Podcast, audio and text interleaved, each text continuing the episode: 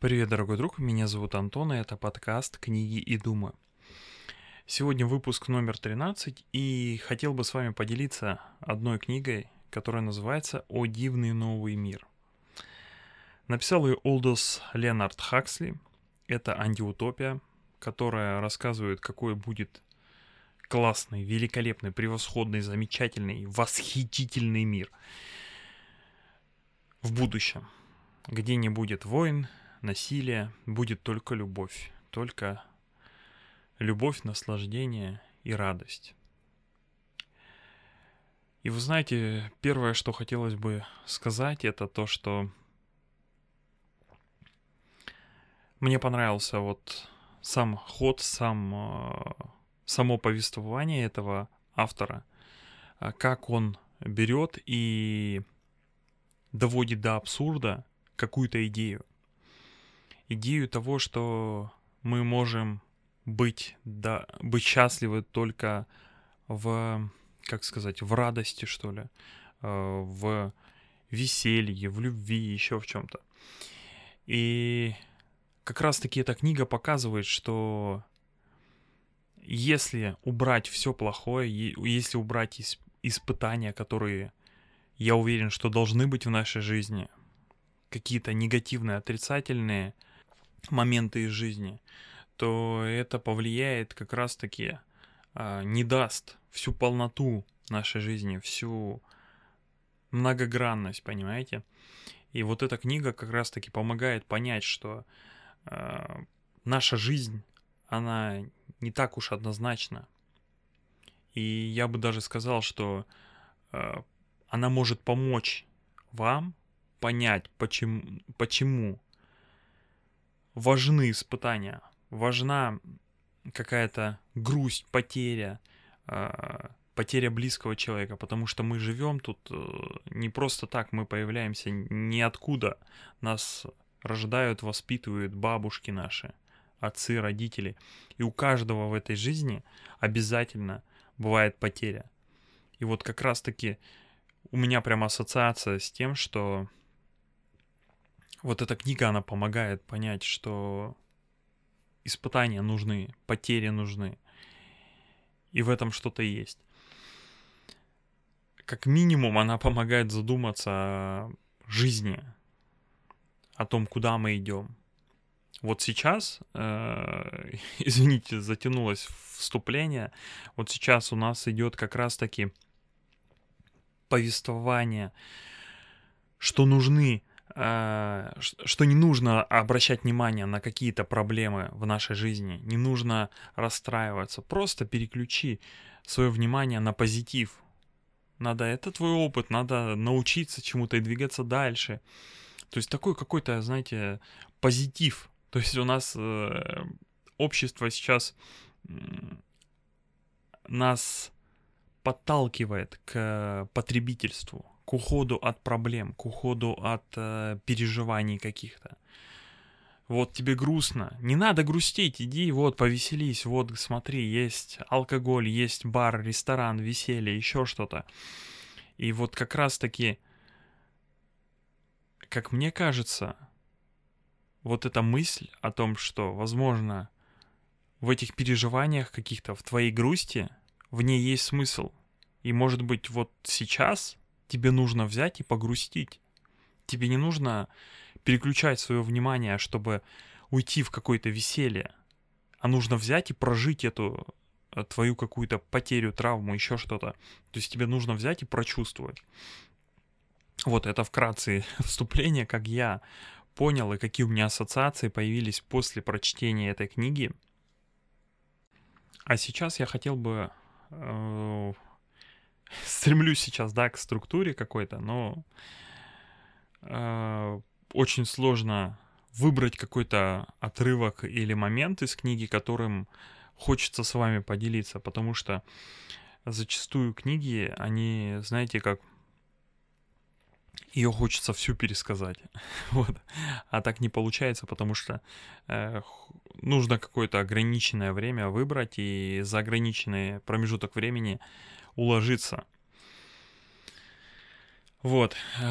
Ну, если кто вообще не слышал и не читал про эту книгу, про эту антиутопию, если в двух словах попытаться объяснить, что это, это общество, в котором нету, нету страданий, в котором есть только э, радость, веселье и наслаждение. В этом обществе все принадлежат друг другу. Они могут спать с кем захотят. И это общество извратило моральные устои так, что считается аморально это спать с одним человеком. А если ты спишь со всеми подряд, это считается какой-то какой то красавчик, какой то молодец, смотри. О, смотри, еще с одной переспал. О, о, о, еще. Блин, я просто... Э, знаете, как просто он это все вывернул так интересно. Я под впечатлением от этой книги, потому что, э, как мне кажется, вот то, что сейчас происходит у нас, оно как раз-таки очень схоже с этой книгой. Понимаете? То есть, когда э, мораль порицается, когда мораль берется и осуждается, когда выходят на мейнстримные СМИ аморальные какие-то поступки, и они как раз-таки поощряются, пропагандируются. И вот эта книга как раз-таки и показывает, что это ложный путь, туда не следует идти. Что это, ну, после прочтения этой книги ты не хочешь в это будущее, ты не хочешь глотать эту сому. Ты не хочешь быть на наркоте, сидеть на наркоте, чтобы не задумываться ни о чем как раз-таки после этой книги хочется взять и задуматься о чем-то. Подумать, почему это происходит. Взять погрустить, я не знаю. Ладно, хватит. Буду небольшими такими набросочками, э, какими-то сценками обрисовывать эту книгу, которые у меня отложились в памяти. Первое, что хотелось бы сказать, это то, что э, вот в этом замечательном будущем Э, нету материнства. Там идет искусственное оплодотворение, и все построено на конвейере, на потоке. То есть э, э, с одной женщины там до сотни детей появляется, то есть когда забираются яйцеклетки и, в общем, там производят манипуляции. Ну, в общем, это долгая история, кто захочет послушает.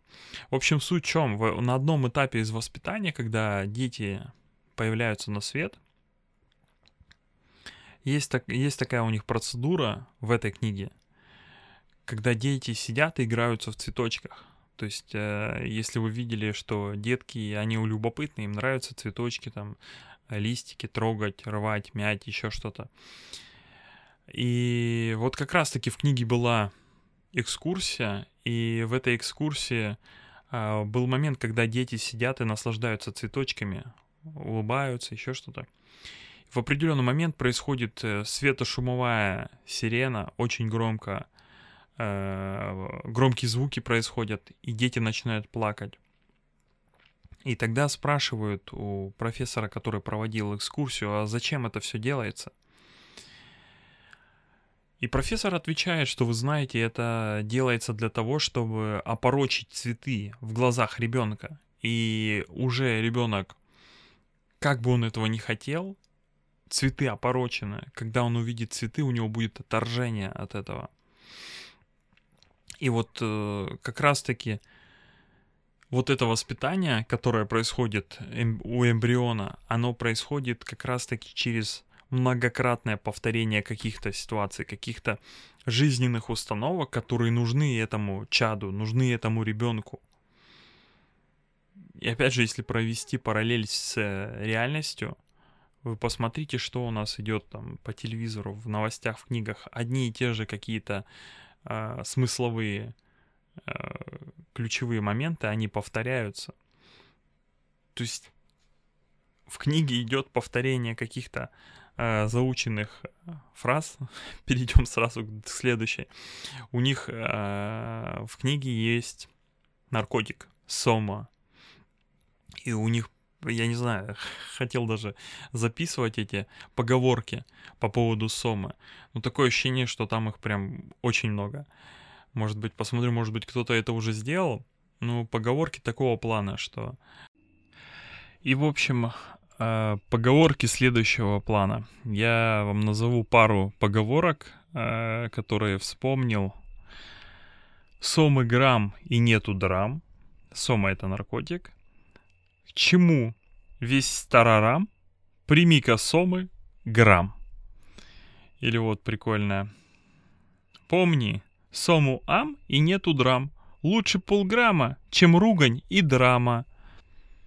И фишка этого наркотика какая, в чем заключается? То, что ученые убрали все негативные э, характеристики данного продукта товара и оставили только положительные, то есть люди принимают наркотики, получают удовольствие, а никакого вреда здоровью нет. Вот идеальный мир, да? Бесплатный наркотик, который заставляет людей быть счастливыми. А, конечно, сама эта антиутопия, вот знаете как, хочется все рассказать. Но все рассказать не получится, потому что пересказ будет какой-то такой. А, больше хотел бы еще, знаете, что сказать. Даже не то, что больше. Вот. А, помимо наркотиков, интересный там такой подход, знаете, по поводу старения, что ученые, получается, изобрели, вот сделали так, что люди практически не стареют. Люди остаются молодыми и просто умирают, да, то есть э, практически незаметно нету следов старости, нету морщин, нету седых волос. И если посмотреть, то у нас же сейчас точно такое же, у нас сейчас тоже культ вот этого молодости, подкрасить волосы, еще что-то сделать э, происходит какое-то избегание вот этого э, старости или попытка закрыть глаза на это, как будто бы этого не существует. И вот как раз-таки любопытный момент, что они оставили с возрастом, то есть что возраст не наступает, так сказать, да, а черты юношеские вот эти импульсивные детские черты у людей, которых выращивает вот это правительство, вот эта антиутопия, они черты остаются детские. То есть инфантильность, то есть больше, ну, большинство, все население этой антиутопия, оно занято, э, они, помимо того, что работают, в свободное время они смотрят телевизор, там 3D со всякими эффектами, играют в кучу игр, чтобы покупать производство, чтобы заводы работали. И принимают наркотики. И помимо этого они спят со всеми, потому что это э, морально, это хорошо, когда ты спишь со всеми. И как раз-таки вот прикольно сейчас э, идет вот по поводу сексуальности э, в книге как раз и детей с молоду, с маленького возраста начинают обучать, рассказывать, что это такое, показывать. И помимо того, что показывать, у них, у них уже есть игры для того, чтобы дети втягивались в это состояние, чтобы они получали удовольствие. Ну и, соответственно,